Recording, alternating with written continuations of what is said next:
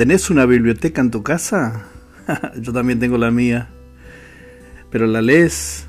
¿Lees los libros de tu biblioteca? ¿O están allí de adornos? Alguien dijo, los libros son los amigos más silenciosos y constantes. Son los consejeros más accesibles y los maestros más pacientes. Sin embargo, muchas veces no recurrimos a nuestra biblioteca. Por eso durante cada semana quiero entregarte alguna de las perlas tomadas de mi biblioteca pastoral para que vos lo puedas disfrutar. Que Dios te bendiga en la lectura de tu biblioteca, de los libros de tu biblioteca.